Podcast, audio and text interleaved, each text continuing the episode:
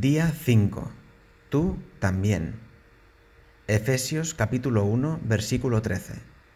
En él también vosotros, habiendo oído la palabra de verdad, el Evangelio de vuestra salvación, y habiendo creído en él, fuisteis sellados con el Espíritu Santo de la promesa.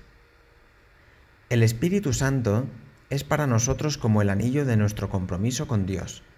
Es la garantía de que le pertenecemos solo a Él y que nuestra vida está íntimamente interrelacionada con Él. Ya no estaremos ni nos sentiremos solos nunca más. Este anillo es el poder de Dios que obra en nosotros y que va transformándonos poco a poco hasta el cambio total que experimentaremos en la eternidad. Así que ya no tenemos que vivir una vida sin esperanza, sin sentido, vacía y llena de confusión y temor. Nuestra esperanza no se basa en un sentimiento de que tendremos un futuro mejor, sino en una seguridad total en la victoria de Cristo en la cruz que nos viene dada a través de su Espíritu Santo.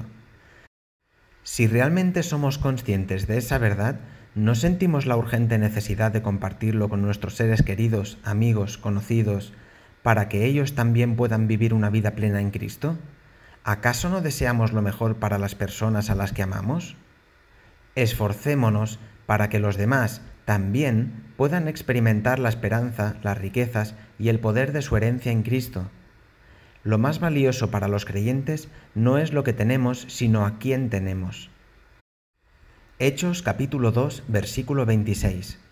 Con razón mi corazón está contento y mi lengua grita sus alabanzas. Motivo de oración. Oremos para saber transmitir de una manera clara y sencilla nuestra esperanza en Cristo.